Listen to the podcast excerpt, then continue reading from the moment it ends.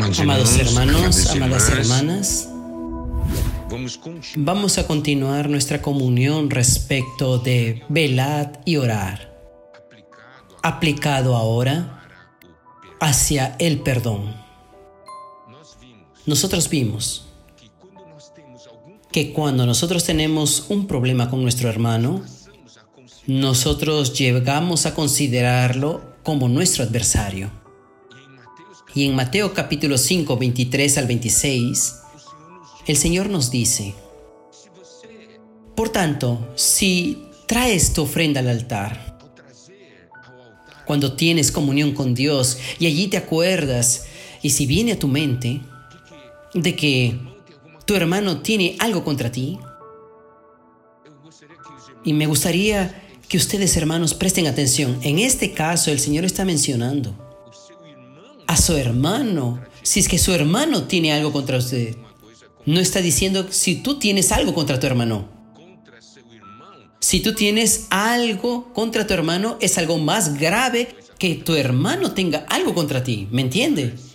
Pero de cualquier forma, nosotros necesitamos ir, resolver. Por eso es que la palabra dice, Deja allí tu ofrenda delante del altar y anda, reconcíliate primero con tu hermano.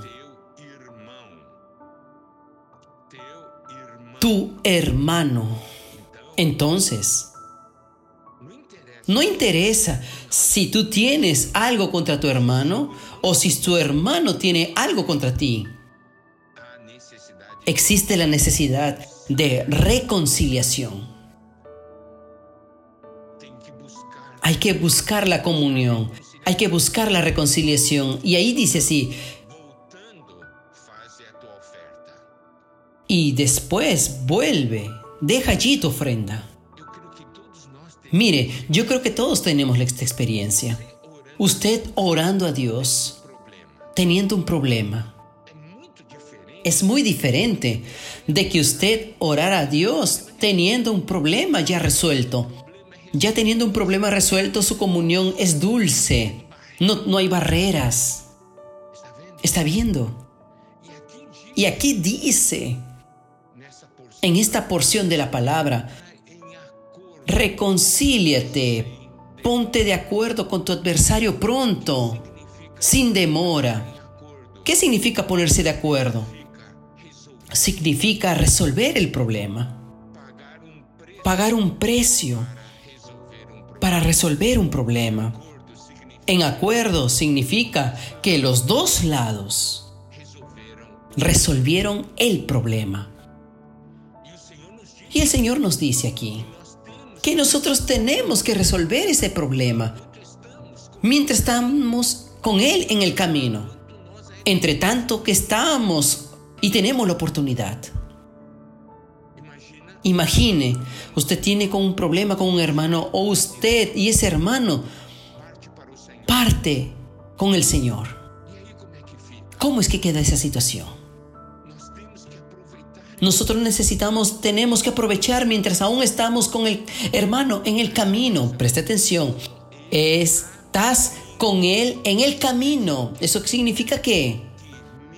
Que aunque queriendo o no queriendo, ustedes están andando en el mismo camino, yendo hacia el mismo lugar. Bien esto. Estás con Él en el camino en cuanto tienes la oportunidad de resolver esto. Y allí dice aún más en la palabra, para que tu adversario no te entregue al juez. Aquí no dice, tú vas a entregar al adversario al juez. ¿Por qué dice para que el adversario no te entregue al juez?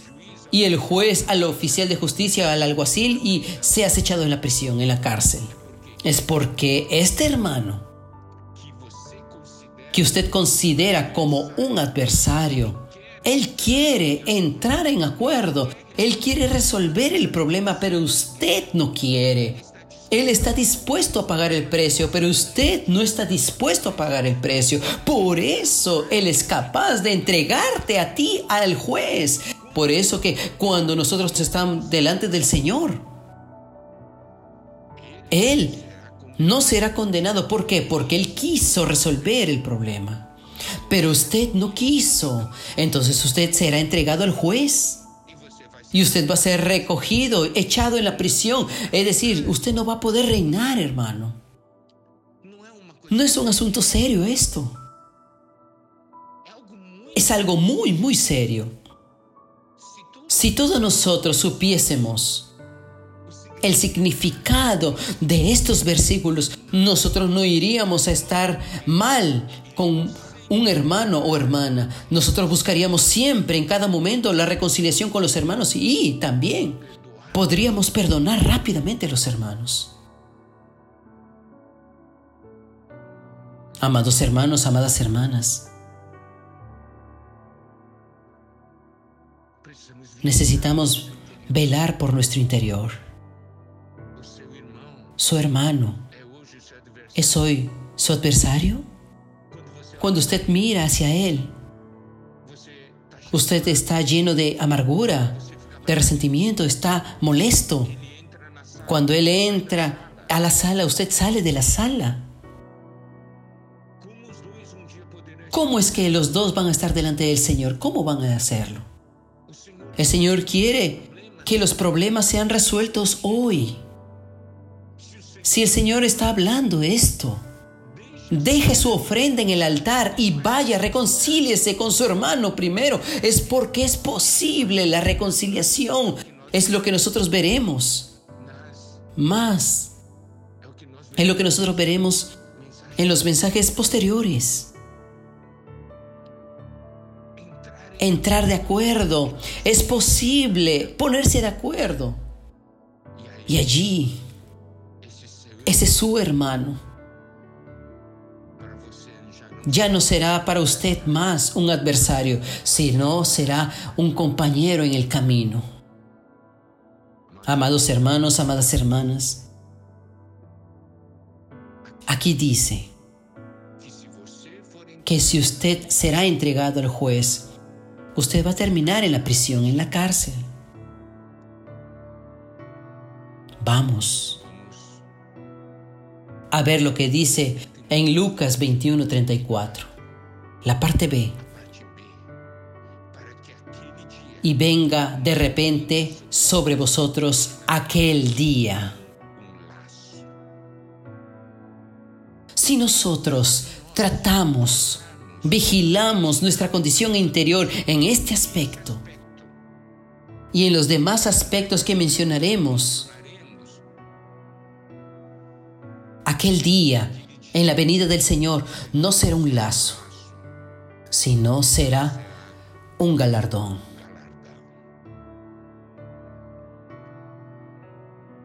Aquel día no puede ser un lazo que nos atrapa a nosotros. Necesitamos tratar con eso hoy. Velad y orad. Usted mismo sabe que cuando usted tiene un problema con un hermano, eso le incomoda a usted, eso le mata a usted. Muchas veces usted está disfrutando del Señor y después sabe y la muerte toma cuenta de su vida y eso es lo que Dios no quiere en su vida. Por eso Él les da esta palabra para nosotros hoy. Usted va a hacer la pregunta, yo quiero pero no consigo. Amados hermanos, amadas hermanas, la palabra de Dios nos muestra que es posible. No diga, no consigo, no es posible. Es posible, hermanos. Eso lo veremos en los mensajes posteriores. Amado hermano, amada hermana, debemos de ir delante del Señor y decirle al Señor, Señor, yo tengo este problema. Yo tengo este problema de que no puedo perdonar. No quiero vivir más con eso. Señor, muéstrame el camino. Señor, yo quiero tratar con esto. Yo quiero entrar en un acuerdo con mi hermano con quien estoy tratando como un adversario. Señor, yo quiero entrar, ponerme de acuerdo con Él.